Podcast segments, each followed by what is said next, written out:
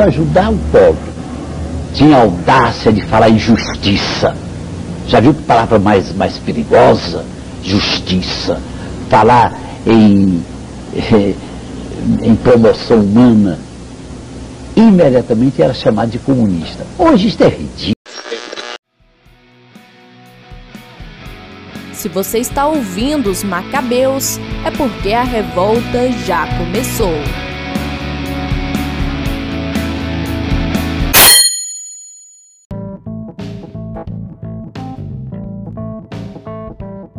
Opa, aqui é Carlos Dias e para mim o bispo é a mesma pessoa que o padre.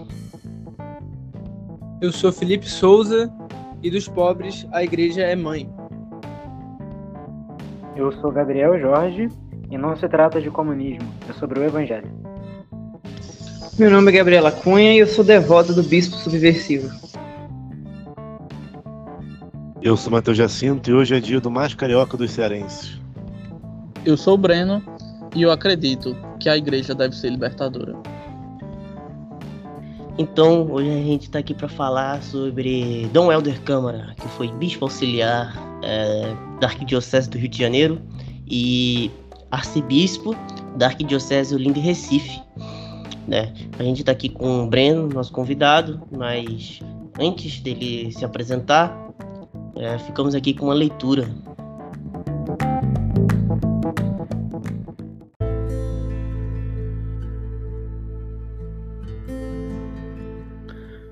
Nenhuma forma de governo, como nenhum sistema econômico e nenhuma escola artística, esgota o cristianismo.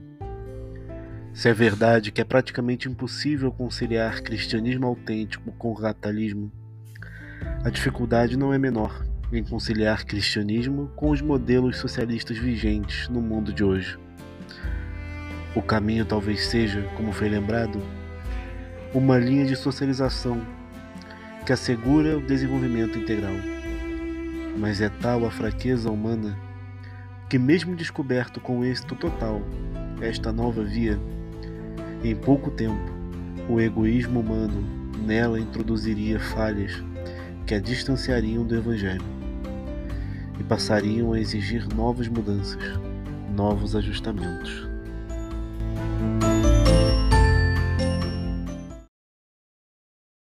Vocês acabaram de ler, de ler não, de ouvir a leitura é, de um pequeno trecho de Dom Helder Câmara, lá de 1967. Na época, ele já era arcebispo daqui de, de Olinda e Recife. É, então, a gente convidou é, Breno, que eu conheço porque, enfim, de grupos e ele fala muito de Dom Helder. É, se apresente, Breno. Falei. Bem, pessoal, meu nome é Breno, eu sou estudante do quinto ano de medicina é, e tem um interesse quase que autodidata em Dom Helder, nunca foi um interesse ponto de vista acadêmico. Em grupos católicos é comum se ouvir o nome de Dom Helder quase que pejorativamente, especialmente em grupos mais conservadores, grupos mais à direita. Mas, de alguma forma, o, o grande despertar sobre a pessoa de Dom Helder foi quando eu li um texto muito difundido a, res, a respeito dele, que é de, que foi escrito por um autor da TFP Internacional e é divulgado aqui no Brasil pelo IPCO. E, paralelamente, a Monfort e outras entidades também divulgaram. Esse texto ele era metodologicamente incorreto. Ele trazia muitos dados assustadores sobre quem seria Dom Helder, mas não trazia fontes, não trazia citações diretas, e as, todas as referências utilizadas ao fim do texto remetiam à própria TFP, que tinha um problema pessoal com Dom Helder muito bem conhecido, muito bem discutido. Paralelo a isso, eu tinha uma memória afetiva de ouvir sobre Dom Helder Câmara a partir do meu pai, que, é, cujo pai, ou seja, meu avô, era um líder de trabalhadores do Sindicato dos Trabalhadores Rurais Siriaém e que lutou ao lado de Dom Helder pela, pela reforma agrária na Mata Sul de Pernambuco. Apesar de não ser um homem católico, meu pai sempre falava de Dom Helder quando passava algo na TV e mencionava como um santo, como esse aí realmente deveria ser um santo, esse aí realmente deveria ser um bom homem. Misturando essa memória afetiva com essa curiosidade crítica a partir do texto da TFP, eu encontrei o acervo digital da Companhia Editora de Pernambuco e passei a ler diretamente tudo quanto Dom Helder escreveu na vida. Isso fez com que eu me tornasse alguém fascinado, não só pelos escritos dele, mas pela vida dele, pela pessoa dele. De algum modo, acho acredito que eu já possa me intitular um devoto de Dom Helder Câmara. E sobre Dom Helder, ele a gente chama de Dom Helder, mas antes dele ser Dom, ele foi padre. Né? E qual de onde que veio ele, né? A gente sabe, Matheus disse aí que ele é o maior carioca entre os cearenses, né? Isso. É, ele, vai, ele vai, na verdade, iniciar sua vida ainda no Ceará, ele nasce em Fortaleza, e muito cedo ele ingressa no seminário, apesar de não vir de uma família religiosa. O seu pai, que era jornalista, ele inclusive pertencia à maçonaria. Tem um trecho no documentário, um depoimento, onde Dom Helder Câmara discute sobre a escolha do sacerdócio, a vocação, em que ele diz que disse ao pai que gostaria de ser padre. Ao invés de ser desincentivado, o pai pintou uma imagem de padre que era um padre de resignação, de altruísmo, de renúncia completa. No final, Dom Helder disse que ficou tão fascinado, tão apaixonado, que agora ele estava com 100% de certeza de que era esse o caminho que ele queria seguir. E aos 14 anos de idade, Helder Câmara, ainda um adolescente, ingressa no Seminário da Prainha, onde ele saia com 22 anos de idade, em 1931, para ser ordenado padre. A partir daí, a gente vai ter a trajetória de Dom Helder Câmara se confundindo claramente com sua trajetória política. Em 31, assim que é dispensado e do, da regra de idade e pode se tornar sacerdote, ele ingressa nas Juventudes Operárias Católicas e passa a organizá-las no Ceará. Em 32, ele vai se juntar a outras lideranças, como Severino Sombra, para fundar a Legião Cearense do Trabalho, de inspiração fascista. É, hoje poderia também chamar de trabalhista. E gradualmente a Legião Cearense do Trabalho ela vai ingressar, ainda no final de 32, dentro da Ação Integralista Brasileira, que foi fundada por Plínio Salgado em São Paulo. É, ele vai manter essa posição ao longo de toda a década de 30, que é uma posição de combate ao comunismo e de combate ao liberalismo, alinhado a uma doutrina nacionalista dentro do Ceará. Ele foi uma das principais lideranças do movimento, chegou a pertencer à chamada Câmara dos 40, que era um conselho a que essa, as principais lideranças integralistas do país participavam. E a gente poderia dizer, afinal, mesmo que Dom Helder, né, nessa época de sacerdócio, que ele tinha esse, esse envolvimento, né, com esses grupos integralistas. Como é que é? Esses grupos integralistas, eles já se autodenominavam é, grupos fascistas, né? Você chegou a falar de, de um trabalhismo. Como é que seria essa ideologia de Dom Helder nesse período? Ele mudou de ideologia, porque a gente vai conhecer, e até hoje Dom Helder conhecido com um bispo progressista, é, alguns até chamam Dom Helder de, de um bispo comunista. Como é que foi isso? Ele tem essa. A, a ideologia dele mudou? Ele realmente. Ou ele via o integralismo como. É, enfim, uma espécie de movimento a favor dos trabalhadores? Como é, como é que você enxerga isso, Breno? Então, é, realmente hoje a gente conhece Dom Helder muito mais como um clérigo de esquerda. É, Nelson Rodrigues conseguiu pintar muito bem, é, acusando de ser um, um bispo vermelho, um arcebispo vermelho. Mas na verdade, ele, Dom Helder mesmo vai contar que durante o seminário ele recebe uma formação mais conservadora, é uma formação muito que as formações seminários eram extremamente alinhadas ao Centro Dom Vital, acredito que vocês já devam ter discutido sobre o Centro Dom Vital, até no podcast sobre TFP. E o Centro Dom Vital, ele passava um alinhamento que era de combate à modernidade de um ponto de vista geral, ou seja, do liberalismo, do capitalismo e também desse perigo comunista que vislumbravam no horizonte. É, Dom Helder, na verdade, já antecipava, na década de 30, muitos elementos que ia carregar pelo resto da vida. A gente tinha um Dom Helder preocupado com os trabalhadores, ele vai conseguir discutir com o empresariado do Ceará a, a criação de creches para mulheres que, que eram operárias, ele vai conseguir limite de carga horária, salário mínimo, ele vai estruturar vários sindicatos no Ceará, claro que sindicatos alinhados à ação integralista brasileira, mas eram sindicatos, eram formas de representação da classe trabalhadora. É, existe um texto que eu até encaminhei para o Carlos previamente, que é da década de 30, consta na enciclopédia do integralismo, que é chama-se é, Integralismo e Catolicismo. E foi escrito por Dom Helder como uma forma de responder aos ataques, principalmente de Plínio Corrêa de Oliveira, na década de 30, a respeito do integralismo ser uma heresia. E aí Dom Helder pinta um panorama muito claro de que, na, para ele, o integralismo era uma posição que se localizava como rejeição a qualquer forma de materialismo, inclusive a capitalista, como a rejeição ao modo de vida burguês e a defesa integral do homem. Claro que é, existiam semelhanças estéticas e teóricas muito gritantes entre o integralismo e os movimentos nacionalistas e fascistas no mundo. Não à toa, Dom Helder, junto com Alceu Amoroso Lima, que era do Centro Dom Vital e que foi um dos grandes mentores da vida de Dom Helder, ele vai é, gradualmente ingressar no que a gente chama de humanismo. Ele vai ler Jacques Maritain, autor do Humanismo Integral, Humanismo e um dos principais integral e um dos principais influenciadores do, é, do Concílio Vaticano II, e vai começar a adotar uma posição mais democrática, mais branda, e até sua posição dentro da igreja vai mudar um pouco em relação à política. Ele não vai ser mais um líder político, ou seja, ele não vai ser mais um dirigente da Ação Integralista Brasileira, da Legião Cearense do Trabalho, da JOC, que era as Juventudes Operárias Católicas, não ele agora vai se colocar como uma posição de conselheiro, a posição de alguém que está perto, mas que não toma frente, não sai candidato, não se põe nessas condições. E aí a gente vai ter Dom, é, Dom Helder Câmara sendo recomendado pelo Cardeal Leme em 37, e 38 a sair do movimento, ainda antes do fechamento da AIB. E quando ele esteve lá né, na Ação Integralista Brasileira, do Plínio, Salgado, Barroso e o Miguel Reale, é, qual era a função dele exatamente, né? É, qual era a função dele lá dentro do, do movimento integralista? Ele participou do, por exemplo, da tentativa de tomada de poder que os integralistas fizeram, pelo menos essa interpretação que eu tenho, né? Que em 38 os integralistas tentaram derrubar o, o Estado Novo, né? O Dom Helder, ele participou desse momento, é, e sobre isso, né? Tipo, Tom Helder, ele esteve lá. A sua integralista é de 32 ou é 31, a fundação.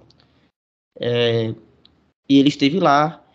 E o que, que ele fazia é, lá dentro, exatamente, né? Certo. Veja só. É, no início do movimento, a função de Doelder era de organização da classe trabalhadora a nível de Estado, que já era a função dele dentro da Legião Cearense do Trabalho, que se converteu no núcleo da AIB no Estado. Com o tempo, e pelo interesse dele em pedagogia, Dom Helder começou a defender o que se chama pedagogia integral, que era pedagogia integralista, contraposta à pedagogia nova. E ele vira secretário nacional de educação da AIB. E também, paralelo a isso, ele ocupa um cargo na Câmara dos 40, que era uma instância consultiva, a principal instância. Tinha duas instâncias, a Câmara dos 40, que era como um Senado, e a Câmara dos 400, que era como a Câmara dos Deputados. Ambas eram funções consultivas para o Conselho Supremo é, da Ação Integralista, e aí o Conselho Supremo era composto por Plínio Salgado, o chefe perpétuo, é, o secretário de doutrina, que era Miguel Real, e o secretário de milícias, que era Gustavo Barroso. Da participação no put integralista, a gente não tem muitas fontes confiáveis. Por ela ter ocorrido no Rio de Janeiro, alguns historiadores chegaram a sugerir a participação de Dom Helder. Eu remeto na memória há, na verdade, um, um único depoimento que mencionava que Dom Helder ele, saberia, ele sabia que ia ocorrer esse put, não tomou parte, e a partir do put ele começou a evitar encontrar alguns integralistas na rua, quase como uma forma de se proteger disso.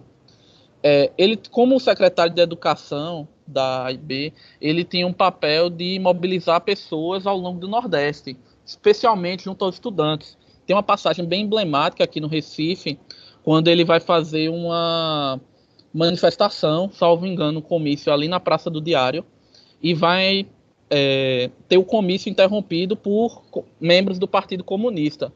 O grupo de estudantes de direito integralistas escreveram o Manifesto Recife, entre eles Álvaro Lins, vai tentar proteger Dom Helder, mas Dom Helder acaba apedrejado e leva uma pedrada na cabeça e consegue fugir dali. É preciso que você abandone o integralismo. Aí eu disse a ele, disse, olha, eu já vim estudando e verifiquei que realmente, realmente há um grande equívoco. O, o embate do século não vai ser entre leste e oeste, entre capitalismo e comunismo. É claro que estamos, temos que estar sempre alerta para os dois. Uma questão até interessante sobre essa aproximação de Dom Helder com o integralismo é que alguns grupos, inclusive eu já vi postagens do tipo em redes sociais, é, daquele pessoal que fala que o fascismo, o nazismo também são formas de, de comunismo, formas de esquerda política, e aí eu já vi pessoas utilizando essa, essa aproximação do Dom Helder com o integralismo, é, mostrando assim meio que, enfim, que ele sempre foi de esquerda e que e que o integralismo e, portanto, o fascismo e o nazismo também seriam um, um movimentos de esquerda. Mas a gente está tendo aí um, uma, uma, figura do Dom Helder é, de forma negativa, visto de forma negativa pelos, pelos grupos comunistas no Brasil, seria isso?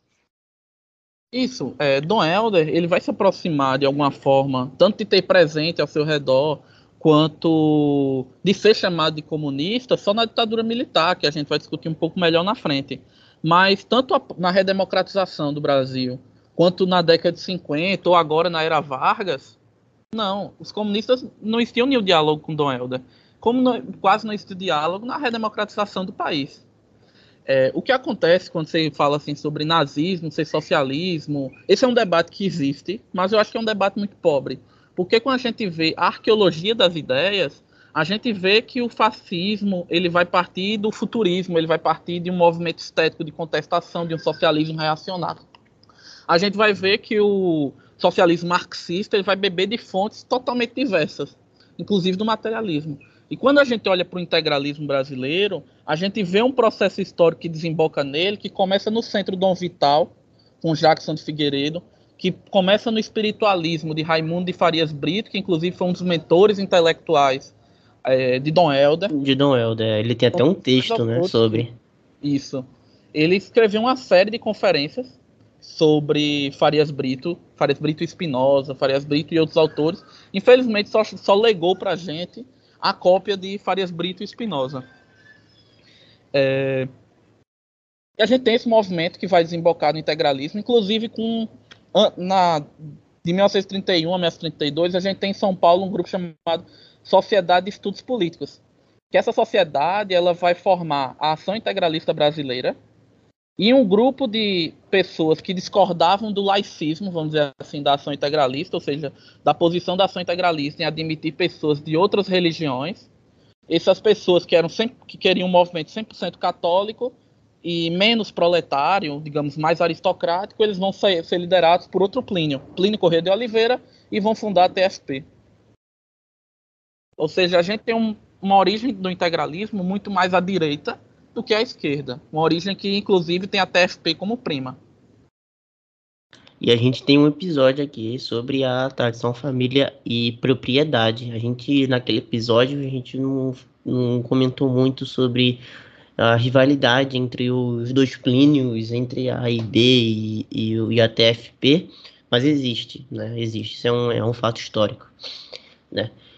Então, é, ele foi, teve essa formação, nasceu no Ceará, teve essa ligação com o integralismo, porque o integralismo, ela era uma ideologia da época que foi muito abraçada é, pelos católicos, né? Os católicos da época, eles, eles enxergaram no integralismo a, é, a ideologia que iria os proteger da modernidade e do comunismo, né?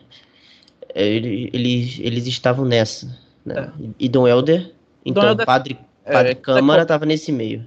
Dom Helder, quando é cobrado posteriormente, quando se torna uma figura internacional sobre o passado integralista, ele dava respostas muitas vezes muito diferentes, mas que em geral diziam o seguinte: olha, foi um erro da juventude, talvez eu não devesse ter entrado, mas eu entrei porque aquilo ali falava para mim tudo que eu entendia que era a igreja, tudo que eu entendia que era o catolicismo, e eu entrei por recomendação do clero católico e saí por recomendação do clero católico. Ou seja, isso também vai revelar para a gente, a passagem pelo integralismo, uma característica muito clara de Dom Helder, que é a subserviência, a obediência ao clero e à autoridade da igreja. Ele nunca enfrentava as autoridades imediatas, buscava dialogar, buscava negociar, mas jamais era um bispo desobediente.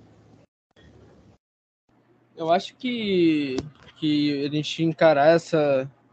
Como é que eu posso dizer? Essa realidade com os olhos de hoje, sem tentar uma maneira meio anacrônica, acho que é ser meio que engenheiro de obra pronta, né? Tipo, é, num ambiente onde existia quase que um, uma pré-guerra fria, digamos assim, e se, se apresentava uma, uma terceira via dentro, dentro ali daquele contexto, é, que haviam outras duas ideologias que claramente vão contra é, o que o, catolicismo prega, é, de certa forma, uma. Pode até dizer uma tentação muito grande, entre aspas, você entrar nesse movimento sendo católico. E aí, tipo, quando, conforme esse movimento vai desenvolvendo as suas ideias, vai ficando mais maduro aquilo que ele realmente tende a ser por parte das suas lideranças, é, o movimento de se afastar é, é o mais coerente possível, eu diria. Então, acho que não tem nada de, de, de muito é, bizarro, fora do comum dentro desse contexto novo.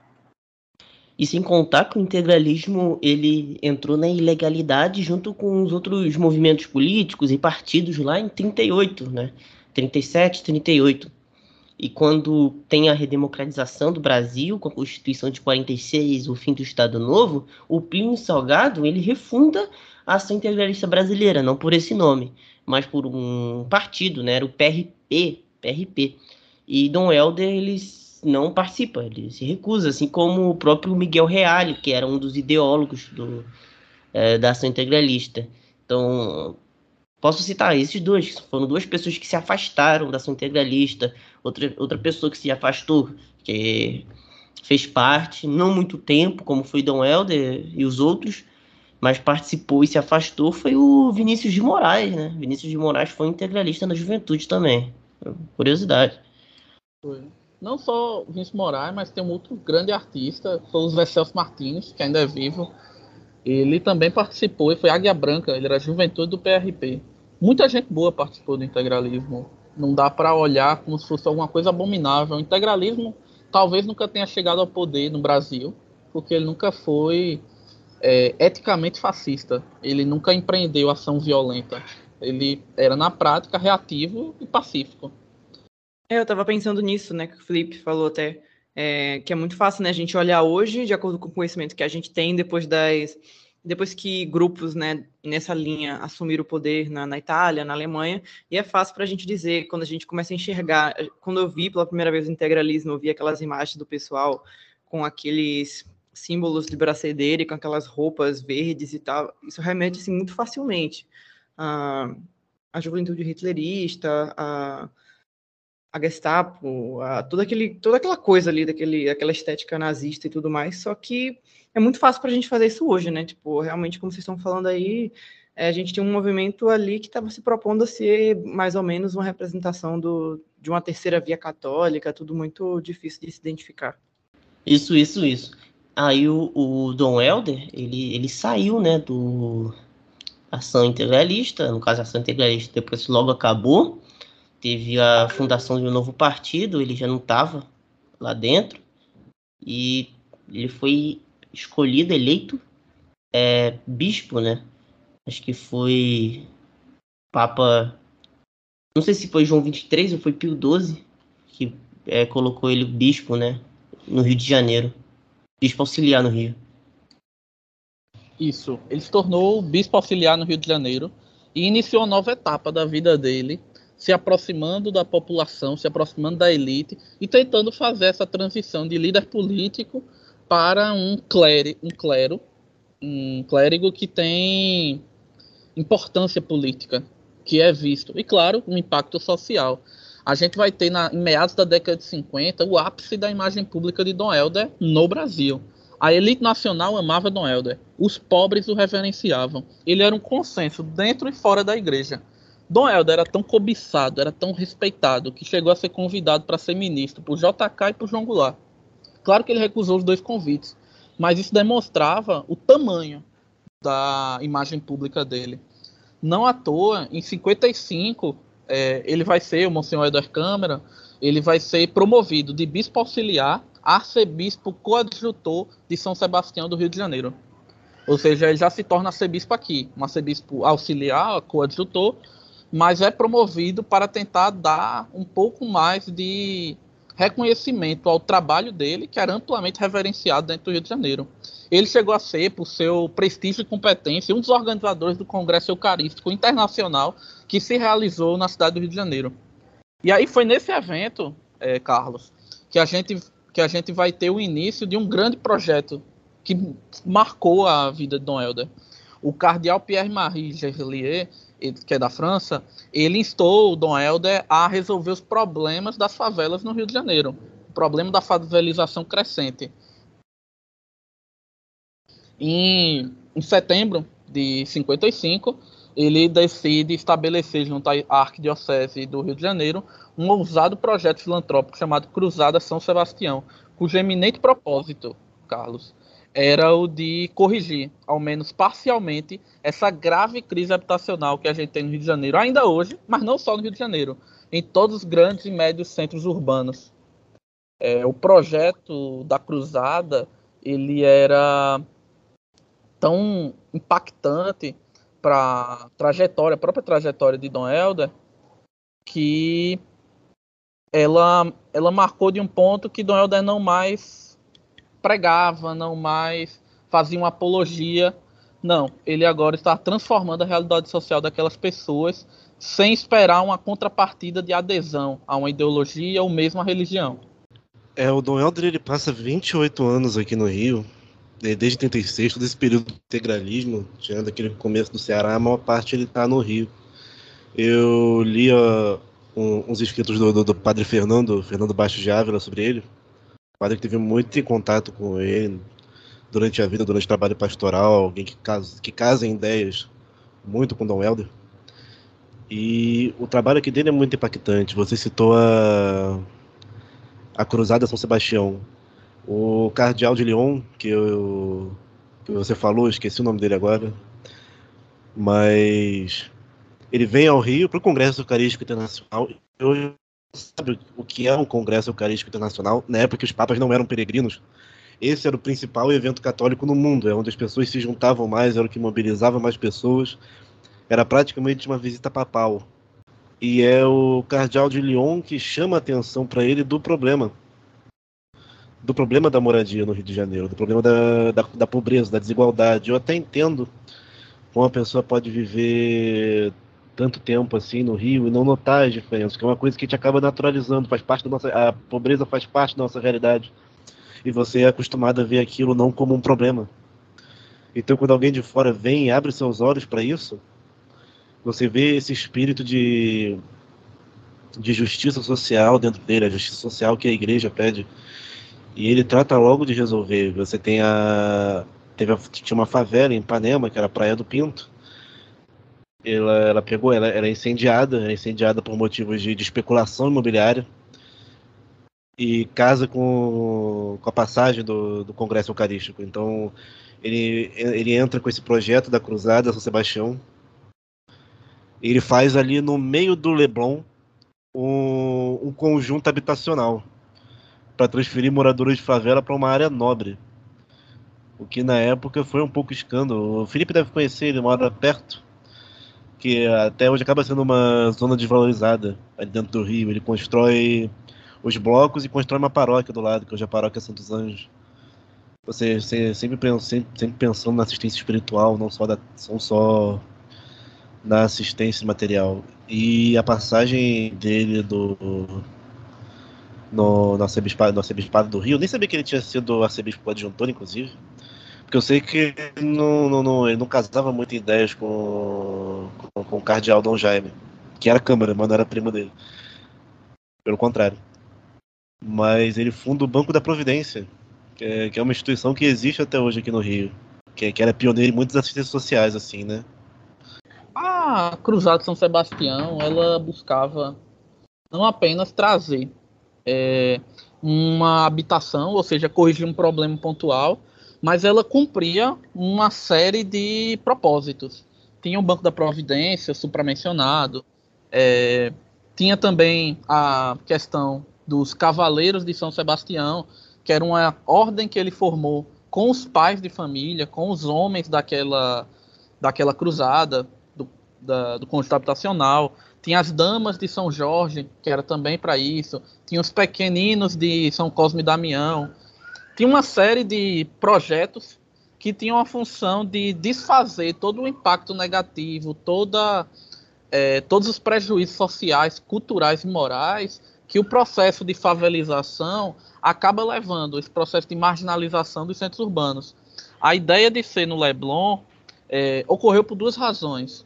A primeira foi fática, é, eles precisavam de um terreno barato, e aquilo era um terreno alagado, pertencente à União, e Juscelino Kubitschek, porque Dom Helder apoiou ele contra um golpe de Estado que Carlos Lacerda tentou fazer, Juscelino, em, em débito com Dom Helder, concordou com o projeto e doou aquele terreno para a iniciativa da Cruzada São Sebastião. É, para vocês terem uma ideia mais ou menos de qual era a finalidade é, do acompanhamento daquela comunidade após a entrega do conjunto habitacional, eu vou ler um trechinho do documento da Cruzada São Sebastião.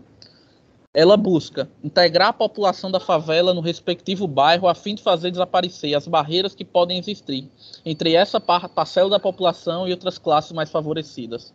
Proporcionar oportunidade de desenvolvimento integral da pessoa humana e de prática da vida cristã aos habitantes do novo conjunto. Dar progressivamente aos moradores o máximo de responsabilidade moral e material na manutenção do conjunto, tendo em vista a sua futura autossuficiência. Capacitar para uma participação ativa na direção do conjunto como etapa para sua futura autodireção. Ou seja, é muito claro que isso aqui mantém aquele propósito do Helder de formação integral da pessoa humana. Top, top, maravilhoso. Então, o Helder ele ficou bastante tempo, né? É, no Rio de Janeiro e, e depois ele vem aqui para Recife.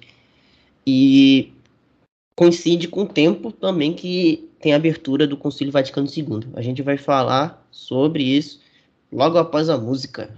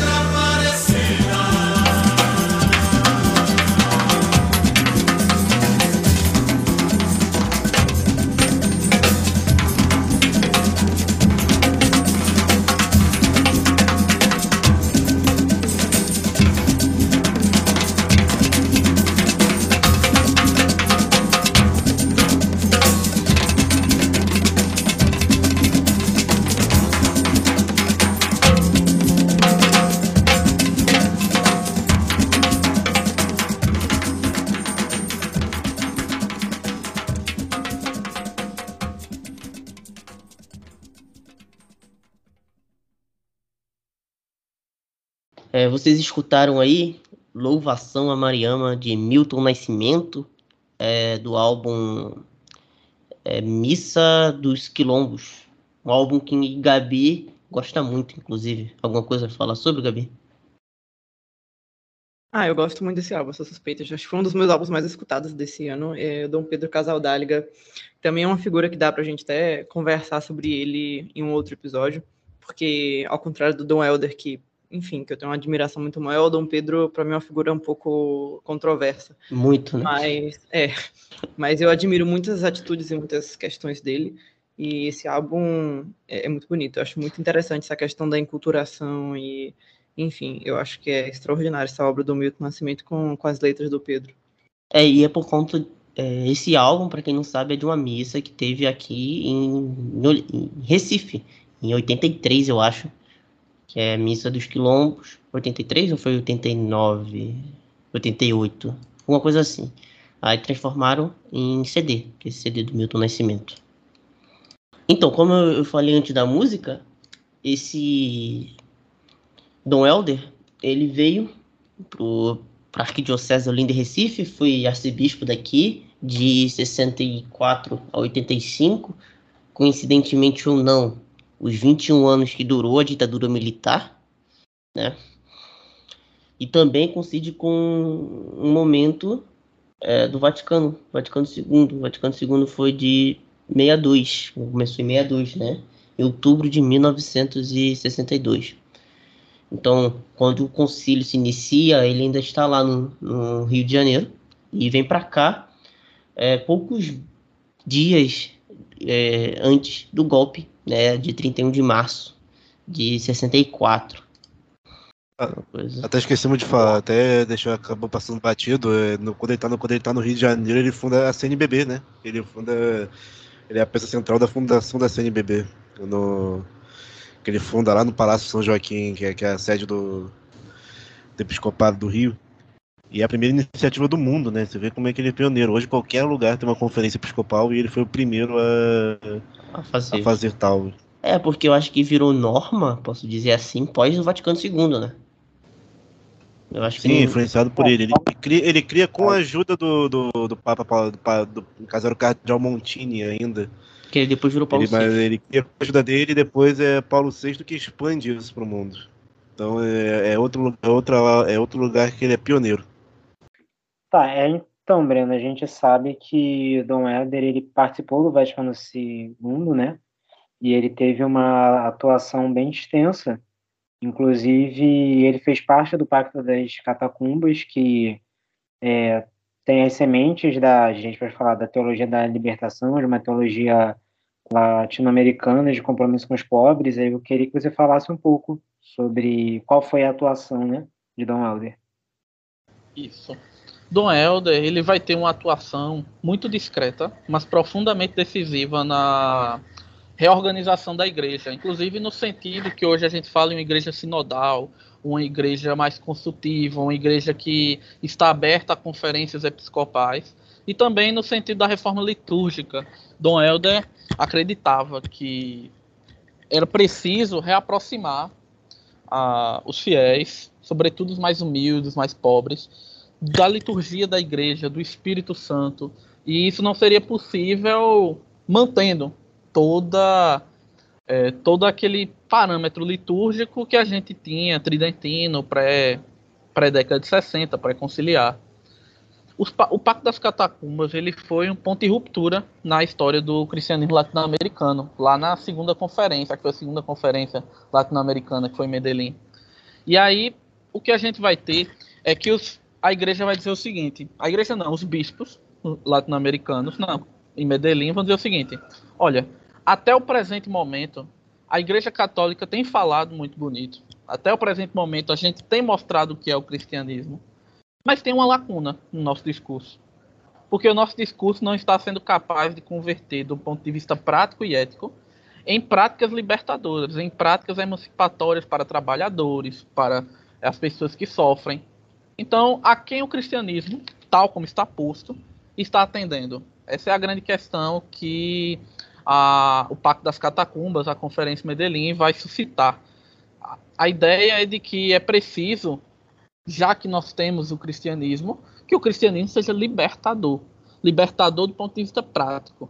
Então, eles vão buscar nada mais do que estabelecer mecanismos e estabelecer hábitos de executar essa doutrina social da igreja que a gente já conhece desde os pais da igreja. Desde a patrística, a gente vê noções esparsas sobre o problema do individualismo, o problema da usura, o problema do absolutismo da propriedade, a necessidade de não tratar mal os trabalhadores. Tudo isso está presente mas porque até agora não tem servido de nada, porque até agora, até a Medellín, o cristianismo não tem sido uma voz ativa na defesa da incorporação desses valores junto à sociedade latino-americana.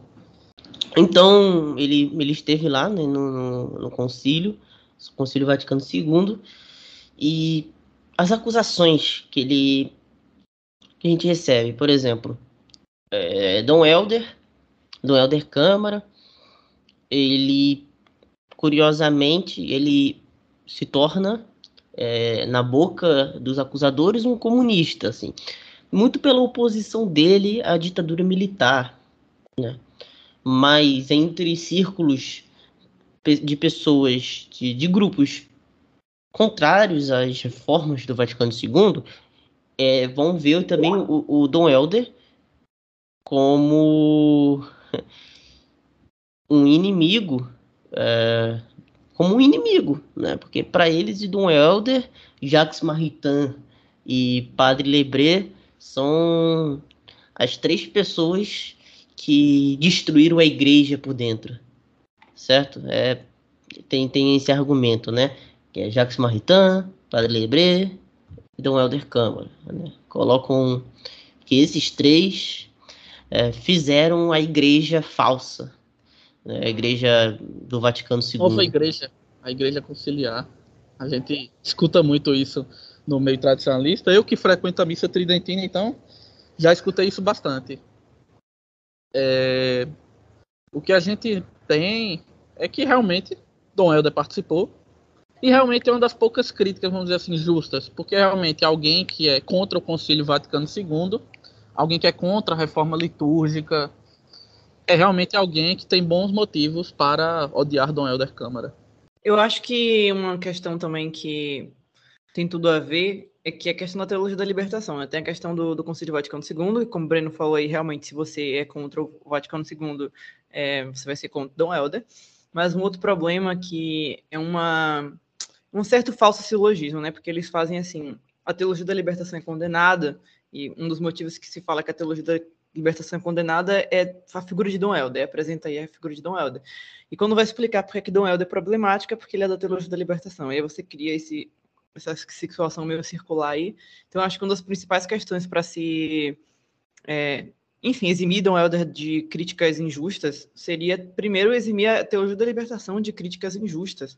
Porque, ao invés de ser um, um simples método teológico que você pode dizer não gosto, não, não vou utilizar, não não acho que é o melhor, se torna uma, uma heresia, enfim, monstruosa. E, consequentemente, todo mundo que tem algum tipo de adesão a essa teologia também é um, um monstro e um herege. Então, como Dom Helder é muito claramente adepto da teologia da libertação, é, automaticamente ele já é considerado um herege. Então, não importa, ele pode ter sido o santo que foi, não vai adiantar, porque ele era já herege, para quem julga dessa forma. Eu acho que nesse caso, o mais importante é mostrar como era diferente, como não era uniforme o movimento da teologia da libertação. Eles tinham em si os princípios do Pacto das Catacumbas, que era a busca por um cristianismo mais libertador, por um cristianismo em, em mais engajado socialmente, mas eles variavam muito. A gente vai ter Clodovis Boff, que vai escrever é, teologia política, e Clodovis vai defender de forma muito clara a utilização do método marxista como uma forma de alcançar é, os fins da teologia da libertação, método sociológico marxista. Por outro lado, ao mesmo tempo, a gente tem Dom Helder Câmara rejeitando categoricamente o materialismo e o comunismo, inclusive argumentando que os capitalismos e, e socialismos de caráter materialista deveriam ser rejeitados pela sociedade. E que só se poderia falar em um socialismo viável, um socialismo possível, se a gente dissociasse a palavra materialismo de socialismo. Tem inclusive uma frase de Dom Helder que ele fala: e quem disse que para nós a Rússia e a China são exemplos, sabe? Ele sempre foi bem enfático nisso de de se opor ao, ao socialismo materialista, ateu, tal. O que ele fala é que assim existe uma oposição entre o norte desenvolvido e o sul explorado, mas ele também mostra que a gente não pode cair nisso, é, de, nessa constatação, e por conta disso acabar abraçando os países é, comunistas, por eles se mostrarem uma oposição a esse norte, esse norte imperialista, sabe? Isso, perfeito. Tem uma carta dele a, a um amigo general, que era o comandante do quarto exército, e ele vai dizer o seguinte: Vossa Excelência não me fará injúria de imaginar que eu sonhe com a libertação dos Estados Unidos para ver o Brasil lançar-se na órbita da União Soviética ou da China Vermelha. Aqui é que sinto estremecer em mim o espírito de Guararapes.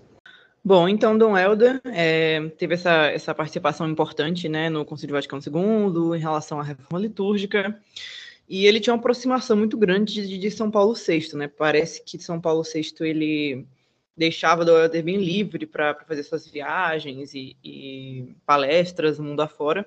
Com São João Paulo II as coisas não, não vão ser tão assim. Porém, tem aquela questão de algumas polêmicas de Dom Helder em relação ao aborto, em relação à encíclica do Papa São Paulo VI ao Manevite, sobre essa questão dos anticoncepcionais e tudo mais. Podia explicar um pouquinho isso para a gente, Breno? O Dom Helder ele realmente foi contrário a essa, a essa encíclica? Como é que ficou essa circunstância? Como é que foi essa relação de Dom Helder com São Paulo VI? A gente vai ter é, duas relações aí, dois discursos diferentes sobre a relação de Dom Helder com o aborto. De um lado, a gente tem aqueles setores da sociedade mais progressistas, que, sobretudo hoje, se aproveitam da ausência física de Dom Helder para poder falar que, ah, como esses católicos hoje são reacionários, que falta faz um Dom Helder Câmara, com sua caridade, com seu amor irrestrito, para abraçar a todos, para aceitar qualquer coisa. É, no caso recente, acho que em 2020, final de 2020, que doutor, doutor Olímpio Barbosa de Moraes Filho, ele operou mais um aborto eletivo no CISAM, aqui de Pernambuco, é, veio todo, teve umas manifestações de evangélicos e católicos contra o aborto. E depois veio, claro, reações na mídia, reação de artistas, fal... e muitos citavam, passando Dom Helder de forma a dizer, olha, Dom Helder é, não seria assim, que falta faz, agora todos os cristãos de Pernambuco são reacionários. E do outro lado a gente tem o pessoal da TFP, o pessoal da direita, é, e muitos olavistas também, que vão falar, é, olha como Dom Helder na verdade era abortista. Olha como Dom Helder não era católico, porque é impossível ser católico e defender o aborto. E aí nós temos aquele clássico texto do IPCO, que é texto apócrifo, violento e sem sentido, que vai tentar dizer o seguinte, que Dom Helder tomou partido abertamente contra o pontífice Paulo VI, quando da publicação da Humané Vitae. Para quem não sabe, a Humané Vitae foi o ponto de ruptura de defesa da vida. Paulo VI, apesar de toda a pressão que, tinha, que vinha sofrendo a comunidade internacional, ele corajosamente disse: olha, anticoncepcionais, aborto, não são admissíveis em face da doutrina católica. Dom Helder, o que ele realmente disse, e isso é extremamente constrangedor de saber que algumas pessoas acreditam que Dom Helder é do aborto, porque ele falou abertamente na época na mídia que ele era a favor da Humanae Vitae de que ele era radicalmente contra o aborto. E a gente não tem uma ou duas citações. A gente tem palestras de Noel da década de 30 contra o aborto, falando sobre a importância de combater o aborto e outros métodos de controle de natalidade. E a gente tem Dom Helder na década de 90 debatendo, sendo convidado para debater com Jandira Fegali no auditório da, da Universidade Católica exatamente sobre aborto. Ou seja, a gente tem aí 60 anos de 30 a 90, com Dom Helder sendo contra o aborto. Esse E- debate chegou a acontecer? Eu já Dom Helder recusou. Recusou. Não No- debateu No, caso, seria aqui na Unicap, né? Daqui Na Unicap. Aí acabaram mandando um padre, que também era alinhado com a teologia da libertação, para debater. É, existe...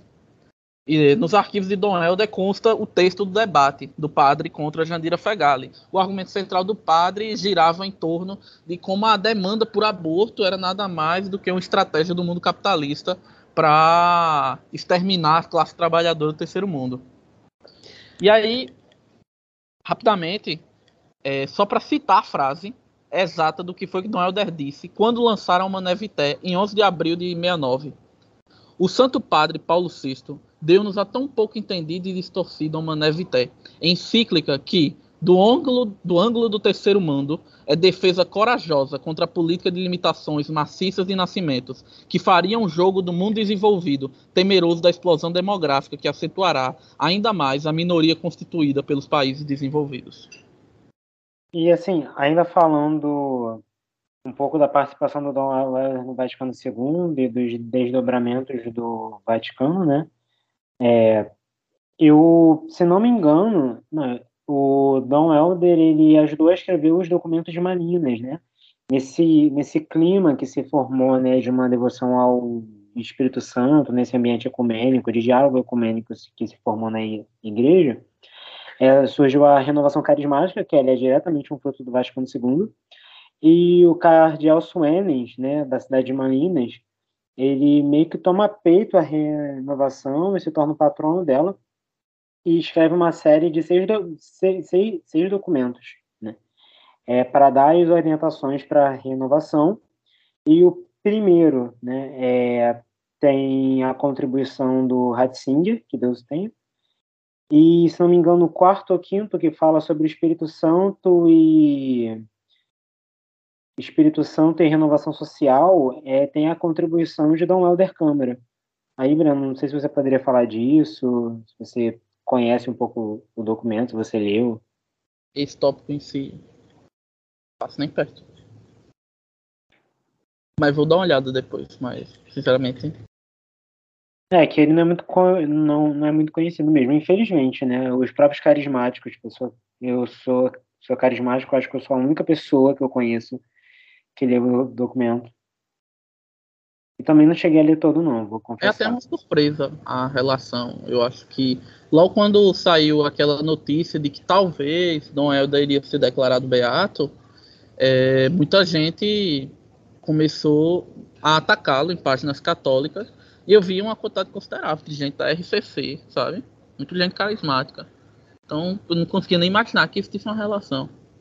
Acho que é por causa dessa. Não quero não fugir tanto do tema, mas só até recobrando uma coisa que a gente tratou em episódios anteriores. É porque aconteceu essa resposta, né? A utilização da RCC como uma resposta né, à teologia da libertação. Então acabou que a RCC, enfim, se tornou um baluarte da, do, de um certo conservadorismo no Brasil. Não sei como é que é no, no, nos outros países, né? Mas pelo menos aqui no Brasil servindo de resposta à teologia da libertação, acabou existindo essa esse ânimo, né, um pouquinho exaltado em relação a isso. Então a figura de Dom Helder acaba não sendo tão acolhida.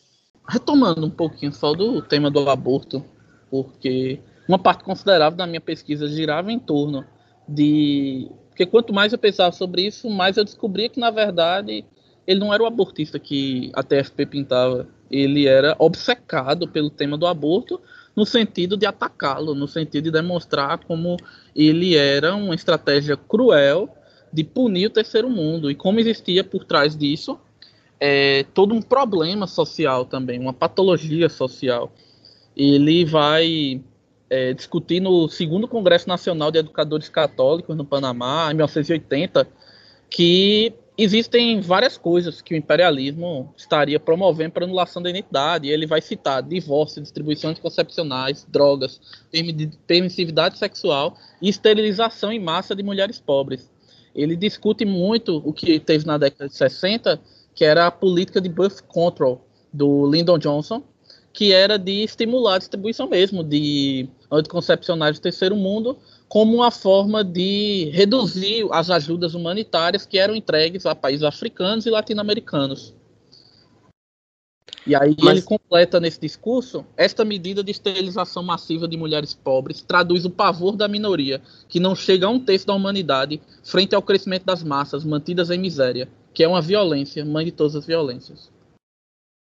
Mas eu também acho que, que essa argumentação de que Dom Helder ele era abortista, a gente sabe que não, mas as pessoas argumentam é por conta também da Ivone Gebara, que foi professora aqui em Recife, na escola teológica que Dom Helder administrava. Né? E a Ivone Gebara, para quem não sabe, é a fundadora é, do, da católica, esqueci o nome, mas vocês sabem o que é. Né? Aquele grupinho, sabe? Católicos pelo, de- pelo, pelo É, direito é. de escolher, sei lá, uma coisa assim. É, esse bagulho ridículo mesmo. O que acontece é que, do ponto de vista educacional, eh, Dom Helder acabava dando algum grau de liberdade para os professores de teologia.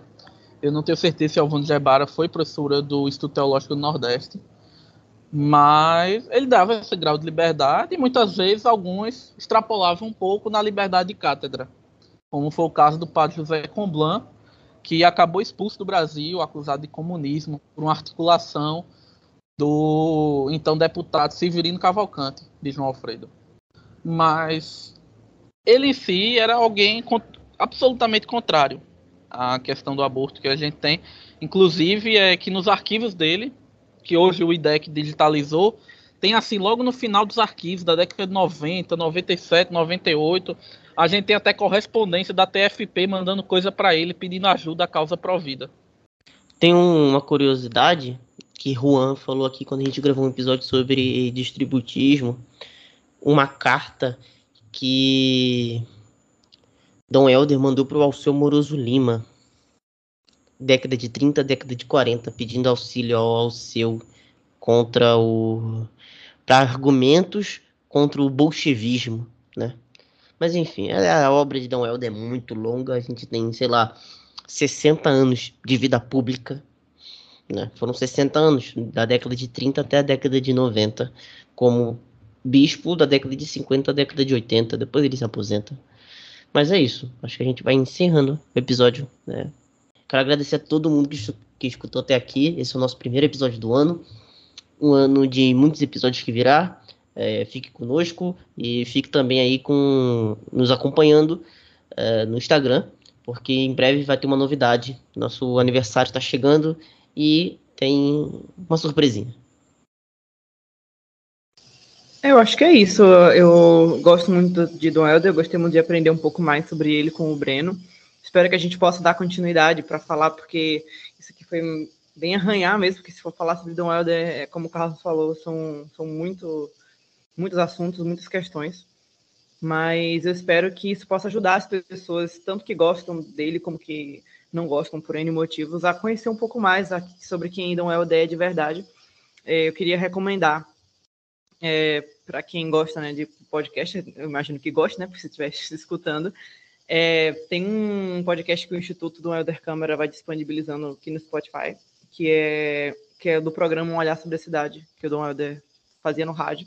Ele foi recomendado para mim uma vez por um padre e tem sido muito útil para a minha vida espiritual, as falas do Dom Helder, as meditações dele nesse programa. Então, acho que é uma forma bacana de iniciar eh, a conhecer o pensamento de Dom Helder, o pensamento dele político, social e, e religioso. Eu só quero agradecer pela oportunidade de poder estar aqui hoje conversando com vocês. Foi fundamental. Acredito que é um tema que a gente tem que debater muito ainda. E, claro, está à disposição para quando os macabeus precisarem de mim, eu estar aqui para conversar sobre esse e outros temas. Muito obrigado.